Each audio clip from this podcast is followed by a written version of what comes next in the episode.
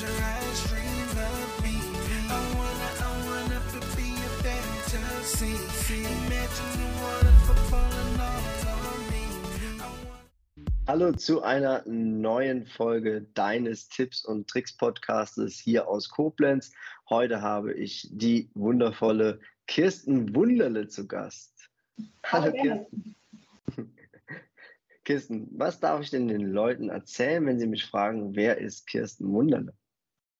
Dann erzählst du Ihnen am besten Folgendes. Ähm, ich bin Expertin für mentale Spitzenleistungen und arbeite außerdem als Speakerin und vor allem als Lern- und Azubi-Coach. Bei mir dreht sich alles um das Thema Lernmethoden, Gedächtnistechniken und um die Frage, wie kann denn Lernen schneller gehen, effektiver sein und vor allem auch Spaß machen. Denn ich glaube, das ist, was die wenigsten von uns irgendwie in der Schule mitgenommen haben. Aber das ist total einfach und da werde ich dir im Laufe unseres Gesprächs auch den ein oder anderen Tipp geben. Ein Tipp von dir ist es ja, dass du sagst, mit fünf Minuten Gehirnjogging kann man schon seine Konzentrations- und Leistungsfähigkeit erhöhen. Wie meinst du das? Ähm, jeder Sportler oder jeder Spitzensportler, der wird wahrscheinlich nicht einfach ähm, loslegen mit seinem Sport, mit irgendwelchen Wettkämpfen, ohne sich vorher aufzuwärmen. Denke, da sind wir uns irgendwie alle einig. Warum macht er das? Naja, um seinen Körper vorzubereiten, damit er dann keinen Muskelfaserriss oder was auch immer erleidet. Und bei unserem Gehirn ist es genau das Gleiche. Das dürfen wir auch vorbereiten auf eben alles, was da kommt. Das machen wir in der Regel aber nicht. Warum? Naja, wir haben es irgendwie nie gelernt. Also ich glaube, jeder, der mal im Sportverein war, der weiß, naja, hier erstmal fröhlich drei Runden in der Halle, drei Runden um den Platz traben. Das, das kennen wir. Ähm, beim Gehirn irgendwie nicht, hat uns keiner beigebracht. Ist aber super wichtig. Ähm, warum? Weil durch ganz einfache Übungen, eines zeige ich auch gleich, äh, kann man dann unsere beiden Gehirnhälften aktivieren. Und wen wundert, wir sind am leistungsfähigsten, wenn wir eben beide Gehirnhälften gleichzeitig mit dabei haben, wenn die beide was tun und das steigert einfach unglaublich unsere Konzentration und Leistungsfähigkeit. Und insofern, ja, bis zu fünf Minuten ähm, so eine kleine mentale Aktivierungsübung, egal vor was, ob das morgens vor der Schule ist, morgens vor dem Arbeitstag, vor irgendwelchen Präsentationen, vor dem Lernen, vor Klausuren, sollte auf jeden Fall immer mit dabei sein. Und das sind Sachen, die kann ich auch mit den Händen machen. Ähm, das heißt auch unter der Bank, hinterm Rücken, merkt kein Mensch. Und damit auf jeden Fall jeder was mitnimmt, zeige ich auch eine einfach mal. Ähm, mach doch du auch mal mit, nimm mal beide Hände nach oben. Mhm. Und jetzt fangen wir mal an und führen mal den Daumen und Zeigefinger zusammen und wandern zum kleinen Finger hinter. Genau, Daumen, also Daumen, Zeigefinger, Daumen, Mittelfinger, Ringfinger, kleiner Finger und wieder zurück. Okay, das ist ja jetzt noch relativ einfach. Die rechte Hand, die bleibt auch so, aber die linke, die fängt jetzt hinten an bei Daumen, kleiner Finger und arbeitet sich vor. Hm. Und dann fangen wir gleichzeitig an. Also rechte ist Startposition Daumen, Zeigefinger und linke ist Startposition Daumen, kleiner Finger und wandert jetzt praktisch Mhm. gegenläufig. Und da wirst du feststellen, wahrscheinlich bist du relativ schnell wieder im gleichen drin, macht gar nichts, dein Gehirn so, wow, Ja. super, kann ich nicht, lerne ich was Neues. Und so eine Übung, zwei, drei Minuten, die ist auf jeden Fall hilfreich. Kleiner Tipp am Rande, sobald ich das perfekt beherrsche, brauche ich was Neues. Weil dann ist das Gehirn so, ja, kenne ich schon, ne? wird nicht wirklich aktiviert. Auch das Gleiche, wenn Leute sich brüsten, dass sie seit zehn Jahren Sudoku machen. Das ist super und hält natürlich das Gehirn in gewisser Weise auch fit, ist aber keine neue Aktivierung. Also von daher einfach mit so kleinen Übungen, da gibt es ganz viele, kann man auch mal googeln, ähm, praktisch starten und hier die beiden Gehirnhälften auf jeden Fall aktivieren. Damit ich mir sowas vielleicht auch leicht merken kann, kennt es ja jeder. Ähm, jeder sagt, die sogenannten Eselsbrücken bauen, um sich Sachen leichter merken zu können. Du sagst aber, denk dir einfach lustige, bizarre oder komische Sachen aus, dann geht es sogar noch leichter. Ja, das stimmt. Ähm, tatsächlich die altbekannten Eselsbrücken, die helfen super, ne? ob man jetzt sich irgendwie die Himmelsrichtungen merken will mit nie ohne Seife waschen oder was es auch ist, kennen wir, klappt auch. Allerdings sind Bilder, die du dir ausdenkst, immer besser ähm, für dich selber und für dein Gehirn, kannst du noch besser merken. Und es ist einfach so, ein Bild sagt mehr als tausend Worte, den Spruch kennt wahrscheinlich jeder. Und Bilder werden tatsächlich äh, bis zu 60.000 Mal schneller aufgenommen als irgendwelche Worte.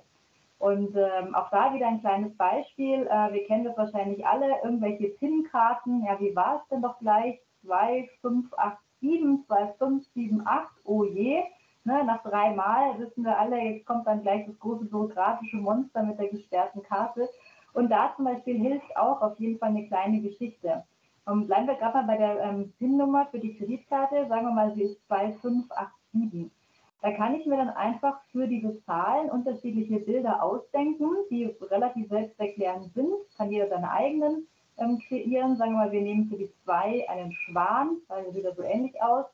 5 ganz einfach hier die Hand, weil ich habe den Finger. Wenn ich die Zahl 8 umkippe, dann sieht es ja aus wie eine Achterbahn. Und 7, da muss ich persönlich immer an Schneewittchen und die sieben Zwerge denken. Und jetzt mache ich einfach aus den vier Sachen eine witzige Geschichte und wiederhole die dann natürlich auch. Wichtig auch, ich brauche irgendwie einen Startpunkt, weil ich muss ja wissen, es geht um die Kreditkarte. Ne? Sonst habe ich die tolle Geschichte und weiß nicht, na, ist welche Kreditkarte oder die EC-Karte oder whatever. Das heißt, ich schnappe mir jetzt mal ähm, in der Vorstellung die Kreditkarte und halte die dann praktisch. Und darauf spielt sich jetzt alles ab, also wirklich hier im Miniaturformat. So, was passiert da jetzt? Ja, da ist ein Schwan und der Schwan, der klammert sich mit der Hand, ob Schwäne Hände haben oder nicht, da kommen wir noch gleich dazu, klammert er sich fest, weil der Streit aus Leibeskräften, er fährt nämlich gerade Achterbahn, geht rauf und runter und er stellt fest, nicht so sein. Und draußen vor der Achterbahn stehen die sieben Zwerge und lachen sich wirklich eins ab. Und wenn ich die Geschichte jetzt ein paar Mal wiederhole, ist völlig klar, dass es 2587 sein muss, weil wir haben erst die Achterbahn und danach die lachenden Zwerge als andersrum. Und jetzt zu sagen, also Kirsten ehrlich, ne, ein Schwan hat keine Hände, was hast du in Biologie gemacht? Das stimmt, aber da kommt es dann darauf auch sogar an, dass dieses Bild so komisch ist und ja eigentlich gar nicht stimmt, dass das Gehirn sagt, ja, das merke ich mir besonders gut. Und insofern weiß ich dann, der Schwan mit der Hand, ach ja, zwei und fünf und dann habe ich es auch schon wieder. Du hast ein gutes Beispiel gerade gebracht, ähm, dafür viele Sachen zu kombinieren. Wie ist es denn, wenn ich beim Lernen möglichst viele Sinne einsetze? Ist das dann besser? Ja, auf jeden Fall. Also wir kennen, glaube ich, alle diese klassischen Lerntypen auch noch, ne, wo es dann hieß, der eine mehr übers Hören, also auditiv, der andere übers Sehen, visuell, andere eher haptisch, kinästhetisch. Und lange Zeit hieß es ja immer, naja, du bist wirklich nur ein Typ. Davon ist man mittlerweile eher weg. Man sagt, ja, man hat schon eine Ausprägung. Allerdings, damit du wirklich noch besser lernst, ähm, trainiere auch wirklich die anderen Sinne. Das heißt, wenn du der visuelle Typ bist, so wie zum Beispiel ich, dann mach wirklich die Challenge und hör auch mal was an. Oder andersrum, wenn du halt der auditive Typ bist, dann häng dir mal überall Sachen hin, dass du auch mal nochmal siehst, zum Beispiel irgendwas neben den Badezimmerspiegel, an die Wohnungstür etc. Also je mehr Sinne beim Lernen angesprochen werden, desto besser. Und ich arbeite ja viel mit Azubis, aber auch viel mit Kindern und Jugendlichen. Und es ist ja bei, meisten, bei den meisten Eltern noch die Vorstellung, das Kind lernt am Schreibtisch und da hat es auch zu sein. Nur wenn ich jetzt jemanden habe, der sich wahnsinnig gerne bewegt und da vielleicht auch sogar noch zusätzlich in Richtung kinästhetischer Lerntyp geht, dann ist es nicht die effektivste Lernmethode. Das heißt, da habe ich schon diverse Eltern überzeugt zu sagen, okay, das Kind kann raus im Garten oder wo auch immer und kann da mal, während es sich bewegt, eben Vokabeln lernen zum Beispiel. Da gab es durchaus einige Eltern, die ziemlich erstaunt waren, welche Ergebnisse sich da dann ähm, ja doch erzielen ließen. Das heißt, also je mehr Sinne auch wirklich angesprochen werden und auch je mehr Lernkanäle, desto besser. Du hast gerade schon gesagt, wir können ähm, unsere Sinne erweitern oder sollten auch mal äh, perspektivisch schauen, dass wir andere Sinne nach und nach mit einbinden. Ähm, wie spielt mein Mindset da ein, eine Rolle? Weil wir reden ja davon, dass wir von unseren Stärken ja abweichen und zu unseren vermeintlichen Schwächen rüber switchen. Ja, ja, das stimmt. Die ganze Stärken-Schwächen-Diskussion, ich glaube, die kennen wir alle. Und ich habe tatsächlich vor einiger Zeit einen super spannenden neuen Ansatz kennengelernt, ähm, der sich praktisch umschreiben lässt mit den Worten, Schwächen sind Stärken im Tarnanzug. Da habe ich mir erstmal gedacht, was soll das jetzt heißen? Und ähm, ja, ich gebe mal ein konkretes Beispiel. Ich habe ja einen dreijährigen Sohn und der ist manchmal morgens der Meister im Zeitvertrödeln. Und irgendwann wird dann als Elternteil ein bisschen ungeduldig, weil um halb neun schließen sich die Kindergartenpforten und wenn du bis dahin nicht da bist, dann hast du ein Problem. Morgens beim Anziehen, ne, der macht alles, aber nicht sich anzuziehen und natürlich das Stresslevel steigt dann ziemlich. Und du wirst dann eher ungeduldig als Elternteil darfst, glaube ich, auch noch ein bisschen mehr ein bisschen Geduld üben. Und da ist dann zum Beispiel diese neue Herangehensweise, die dann sagt, ja, okay, aber jetzt überleg mal, was eben auch das Positive an der Situation sein kann. Mal ganz ehrlich, also am Anfang habe ich mir gedacht, was soll da jetzt positiv sein? Jetzt Junge, zieh dich an, wir müssen los.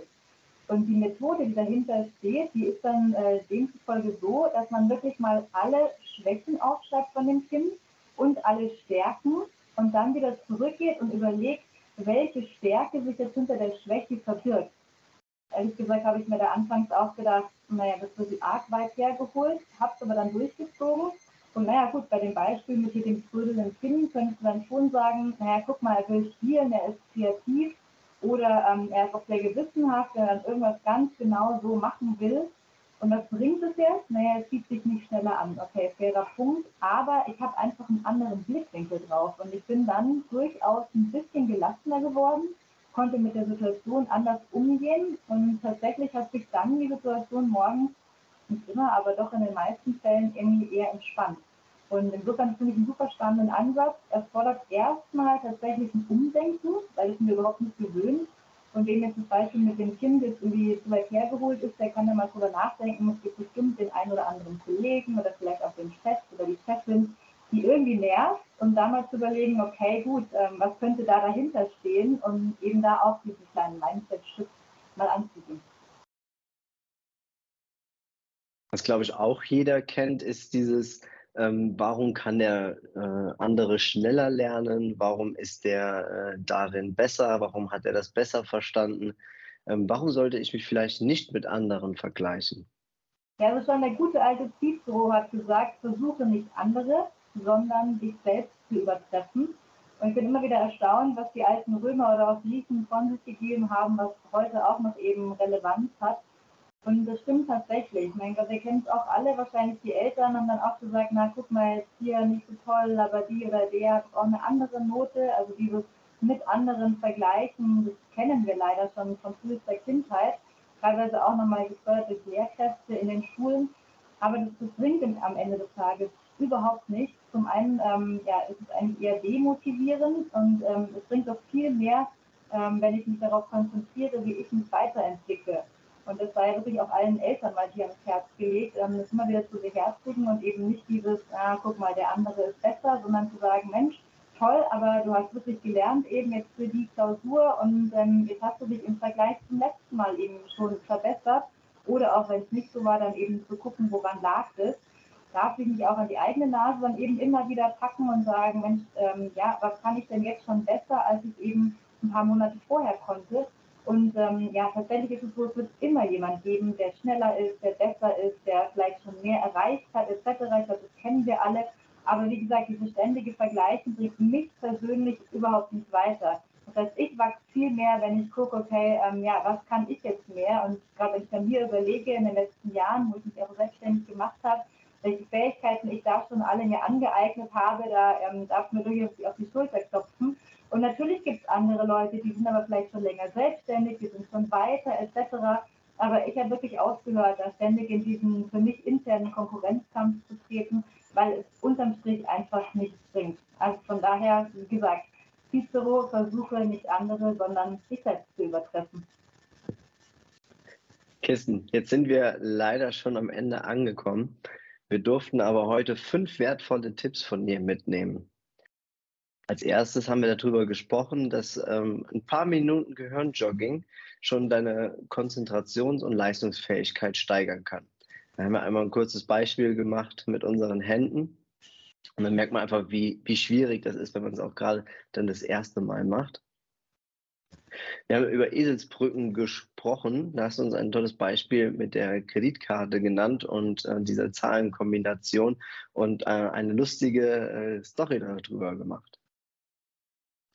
Wir haben darüber gesprochen, dass ähm, viele Sinne können besser dazu führen, dass wir besser ja, lernen können. Wir haben über die Schwächen und Stärken gesprochen und dass wir auch unsere Schwächen oder unsere vermeintlichen Schwächen äh, tra trainieren sollten. Und jetzt zum Schluss da haben wir darüber gesprochen, dass man nicht auf andere schauen sollte, sondern nur auf sich selbst. Ganz genau. Kirsten, ich bedanke mich für diesen tollen Podcast mit dir. Lieben Dank, Dennis, für die Einladung und ähm, als kleine Hausaufgabe an dich und an euch alle, heute mal noch im Laufe des Tages eure Kreditkarten verbildern mit einer ähnlichen Geschichte, wie ich es euch gezeigt habe. Kirsten, vielen, vielen Dank. Mach's gut. Bis Danke bald. Ciao. Ciao.